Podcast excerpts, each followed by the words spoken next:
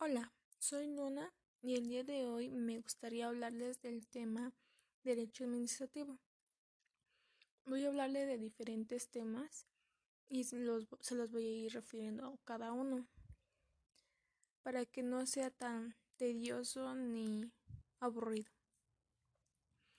Primero que nada me gustaría empezar a decirles qué es el derecho administrativo en el latín. Eh, según el derecho administrativo adjunto a eh, significa administrar y en español manejar las cosas comunes. Y entonces el derecho administrativo, ¿qué significa? Bueno, el derecho administrativo es una rama del derecho público. Esta regula la organización fundamental y poderes y deberes en la administración pública.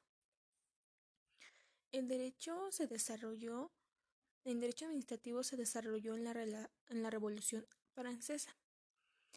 En México el antecedente del derecho administrativo fue eh, iniciado en el año 1810.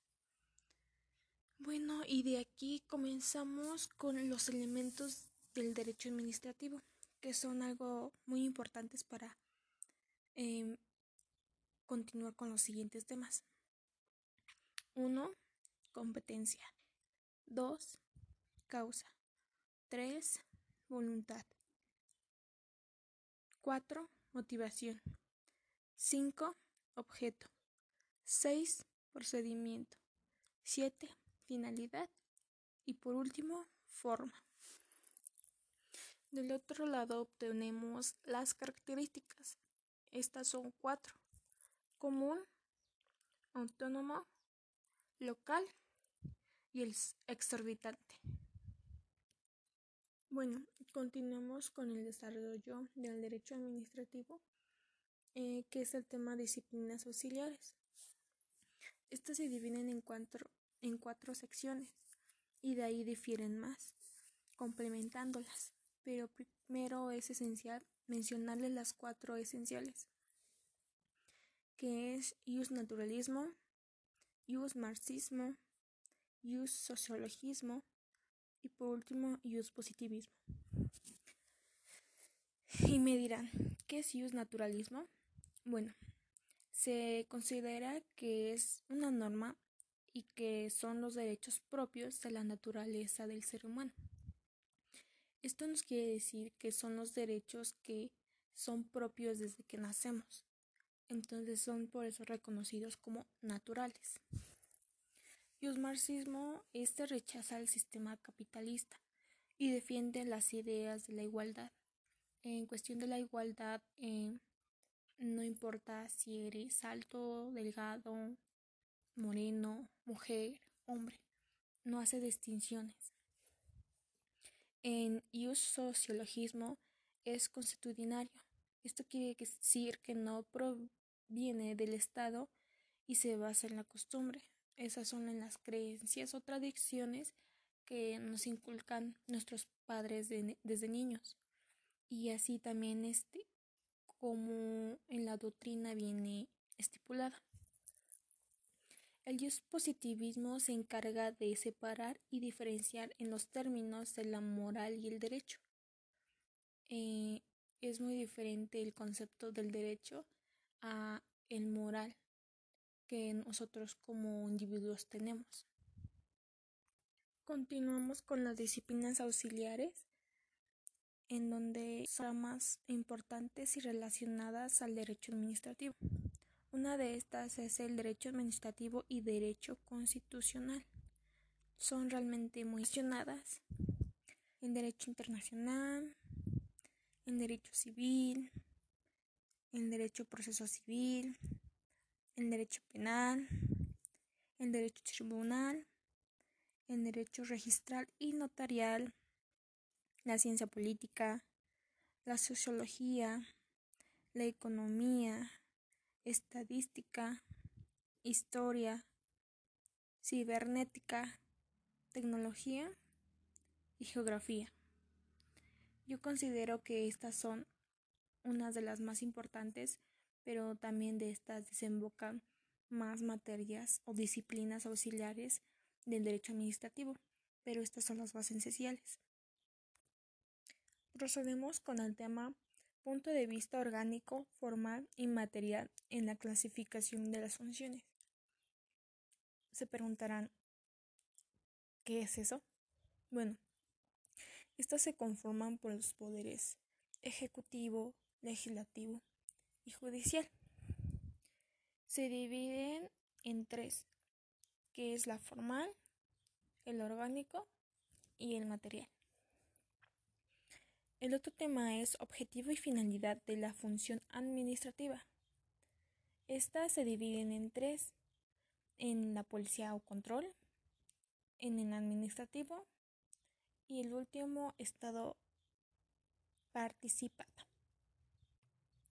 Continuamos con la función administrativa como medio para la presentación de los servicios públicos, que ésta sea en función pública, que ésta sea óptica restringida y que sea en sentido amplio. O sea, estas son como características que deben de formar estos medios para que tengan buena producción, que sean pues para toda la gente, que sean óptimas y en función pública. Continuamos con las características del servicio público. Eh, sean del bienestar social, que sean de equidad, de competencia y el precio suele ser subsidiarse. Bueno, esto quiere dar a entender en donde pues todos tienen las posibilidades de tener estos servicios públicos. No hace distinción alguna y es un bienestar en, en general. Bueno, como les comenté en el inicio, la administración pública deriva del, la, de lo público, o sea, del sector público. Entonces, les voy a dar su definición. en el sector público del Estado que mediante el ejercicio y presentación de la ejecución eh, esta realización y trata de lograr los fines del Estado. Bueno, esto es una parte importante que quiero resaltar respecto al concreto funcionamiento del Estado y puede poner en práctica todas las decisiones. Otro punto importante es que permite satisfacer las necesidades normas jurídicas que contienen una estructura asignada, asignada por recursos y garantías de los derechos. Bueno, estas se dividen en tres, que son los sectores públicos, que es el federal, municipal y la delegación. Este, perdón, local. En la local incluye el Distrito Federal y los derechos del Estado. En el municipal se refieren a los 2.440 municipios y el de la delegación a los 16 delegaciones políticas. Bueno, continuamos con la organización administrativa. Esta se encarga de la empresa de la participación estatal. Se divide en varias secciones. Una es la centralización, que son los órganos que se encuentran colocados en diversos niveles. La desconcentración es la delegación de ciertas facultades que hace el titular en dependencia. La descentralización es cuando se confía de actividades de mayor a menor grado. Empresa de participación es una organización y renombre en el estado de la vida económica del país. Y por último, el fundamento constitucional. Bueno, esto se encuentra consagrado en el artículo 90 de nuestra Constitución, en donde dice que el Estado de los responsables de los patrimonialmente por los daños antijurídicos que sean imputables. Procedemos con el siguiente tema. El siguiente tema es las formas de organización administrativa. Y se preguntarán, ¿quién, qué poder es el que la ejerce? Bueno, este se integra por el Poder Ejecutivo realizado en tareas a la Constitución y a las leyes. Eh, eh, les voy a mencionar los derechos administrativos del estudio. Esta es la centralización, la desconcentralización y la descentralización. Las formas de la organización de la administración pública eh, son centralizada, desconcentración y paratal. La centralizada son los órganos que dependen del Poder Ejecutivo. Concentración guardan relación jerárquica con la centralización, pero, en pero que estén en libertad. La paraestatal es la personalidad jurídica propia distinta del Estado. Y un dato importante de la función pública es que el conjunto de relaciones laborales entre el Estado y sus servidores de las funciones desempeñadas publican y encabezan las personas naturales del Estado. Eso suena muy interesante. Continuamos con el siguiente tema que es principios de los servidores públicos. Esto fue el tema que me llamó mucho la atención.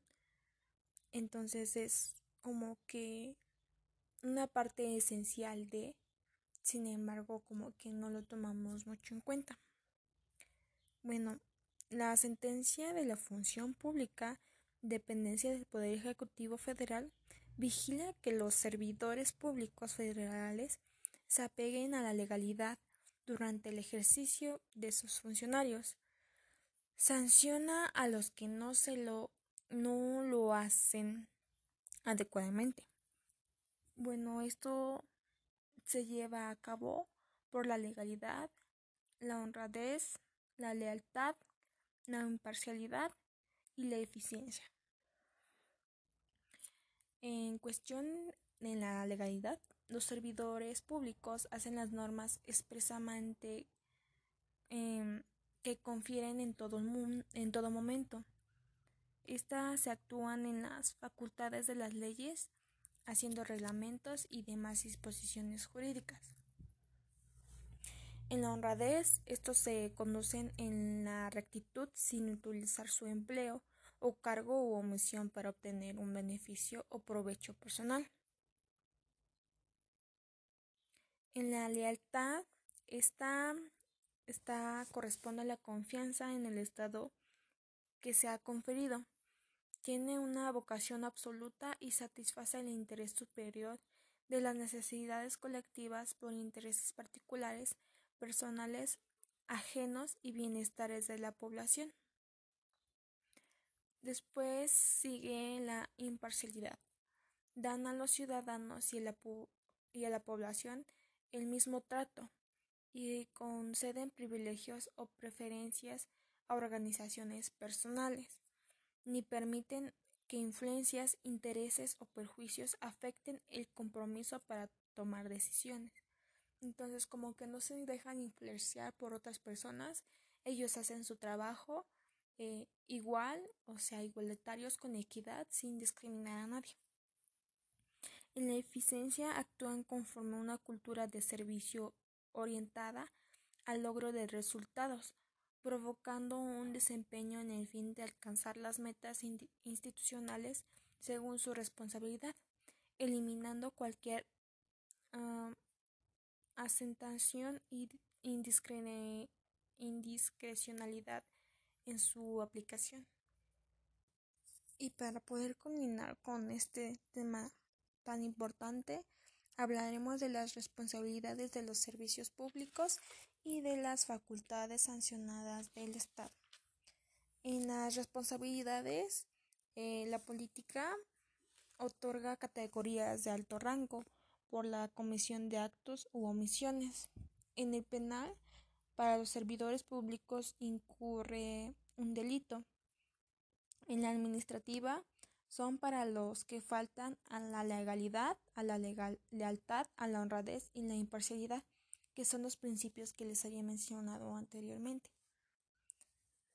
La responsabilidad del civil, estos son los servidores públicos con su atención ilícita causando daños patrimoniales. Eh, y después sería la facultad sincronizadora del Estado. Esa es la administración de una manifestación de jus proveniente estatal que significa la atribución del poder de sanciones. La fundación del potestad accionadora del Estado se encuentra en nuestra Carta Magna. Debe ejecutarse cuando hay necesidad de castigar, reprimir, advertir o imponer una sanción a personas físicas y morales por la violación de las leyes y reglamentos públicos. Bueno, como se pudieron percatar, acabamos de terminar los temas que debía mencionarles y les daré una pequeña conclusión de todo esto.